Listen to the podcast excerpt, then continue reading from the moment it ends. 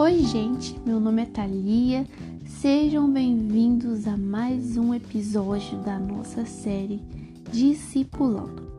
E hoje eu estarei falando sobre prioridade. O que é prioridade? Prioridade é a condição do que vem em primeiro tempo em nossas vidas. Priorizar é colocar certas escolhas em ordem.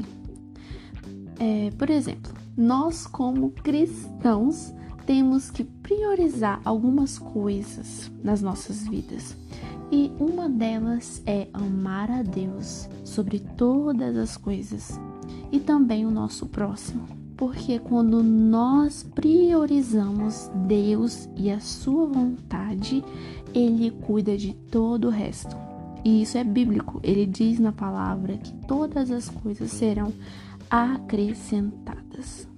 E para começar a palavra de hoje, eu vou ler Lucas 10, do versículo 38 adiante. E diz o seguinte: Jesus e os seus discípulos seguiam viagem e chegaram ao povoado onde uma mulher chamada Marta os recebeu em sua casa, ou seja, a casa era de Marta. Sua irmã Maria sentou-se aos pés de Jesus e ouvia o que ele ensinava. Marta, porém, estava ocupada com os seus muitos afazeres. Foi a Jesus e disse: Senhor, não o incomoda que minha irmã fique aí sentada enquanto eu faço todo o trabalho? Diga-lhe que venha me ajudar. Mas o Senhor respondeu: Marta, Marta, você se preocupa e se inquieta com todos esses detalhes. Apenas uma coisa é necessária. Quanto a Maria, ela fez a escolha certa e ninguém tomará isso dela. Então, aqui é, eu vou falar um pouco sobre Marta e um pouco sobre Maria. Marta, ela é aquela irmã ou irmão que sempre organiza tudo, que sempre cuida de tudo e cuida de todos os afazeres na igreja, é, onde ela tá, ela tá sempre cuidando de tudo. É aquela que coloca a mão na massa, ela pega e ela faz. E isso não é ruim. É uma pessoa que é prestativa, tá sempre disposta a ajudar, a realizar a obra e fazer. E o Senhor ama essas pessoas. Mas Marta, ela convidou o Senhor Jesus. Ela abriu a porta para ele entrar na casa dela. Ela não entendeu que quando se convida Jesus para entrar, ele não recebe ordens dos teus servos.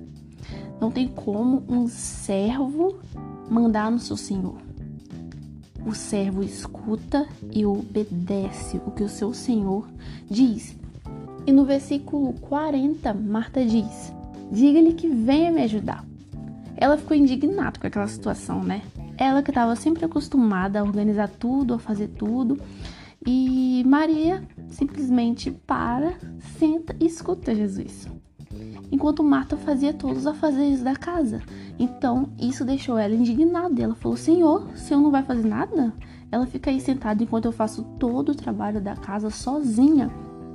O que Marta não tinha entendido é que quando o mestre entra, ela também precisa, ela também precisa tirar um tempo de qualidade com ele. Ela também precisa ouvi-lo.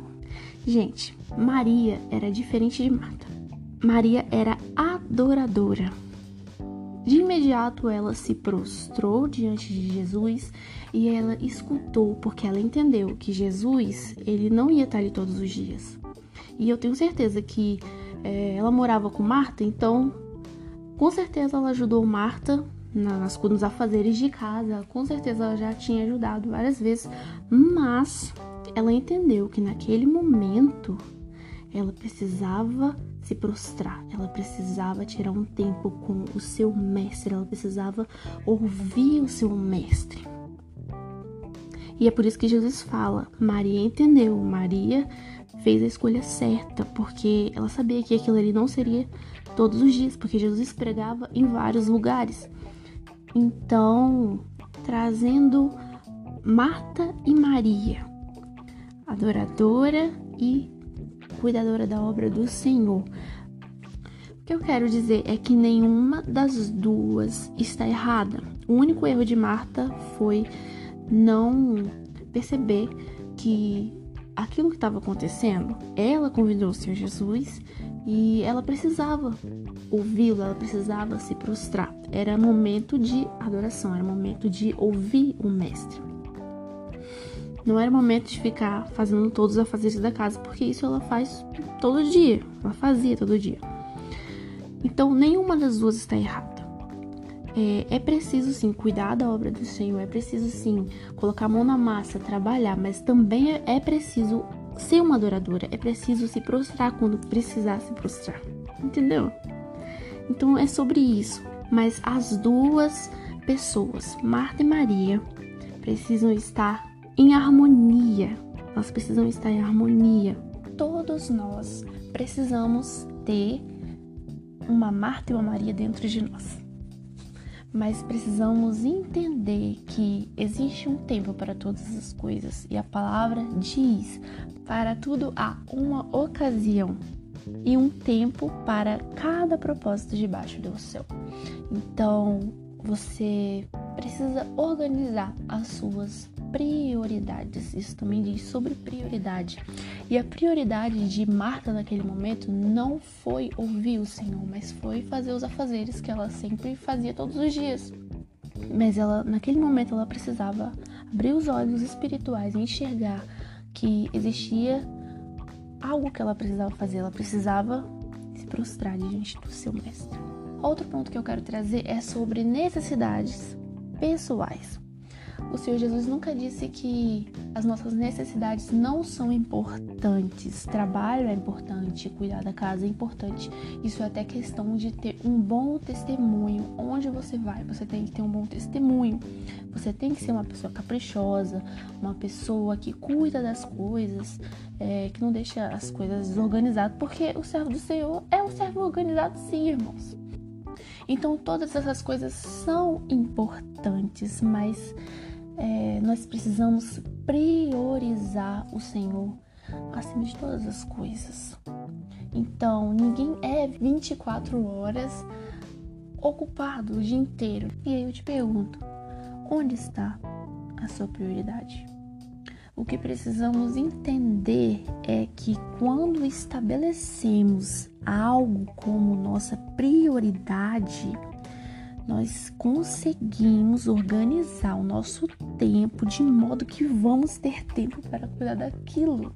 Porque se é uma prioridade nas nossas vidas, a gente vai ter tempo, a gente vai arrumar um tempo e vai cuidar daquilo. Por exemplo, vamos supor que eu estabeleci ler a Bíblia todos os dias. A algum horário do meu dia eu vou tirar e vou ler a Bíblia. E não é ler de qualquer maneira, eu vou ler com um tempo de qualidade eu vou anotar o que eu entender, eu vou passar do que eu entendi para as pessoas. Então é sobre isso. Ninguém é 24 horas por dia ocupado. É questão do que você prioriza. E se você não prioriza Deus, você está sendo crente errado. Você não sei o que está acontecendo aí não, vai consertar a sua vida. Lá em 1 Samuel, capítulo 2, versículo 30, diz assim: Honrarei aqueles que me honram e desprezarei aqueles que me desprezam. O Senhor ele tem prazer em honrar aqueles que o honram, aqueles que tiram tempo de qualidade com ele. E o Senhor não precisa da honra de ninguém, tá? Não precisa de que você dê honra a ele, mas é bom você dar honra a ele.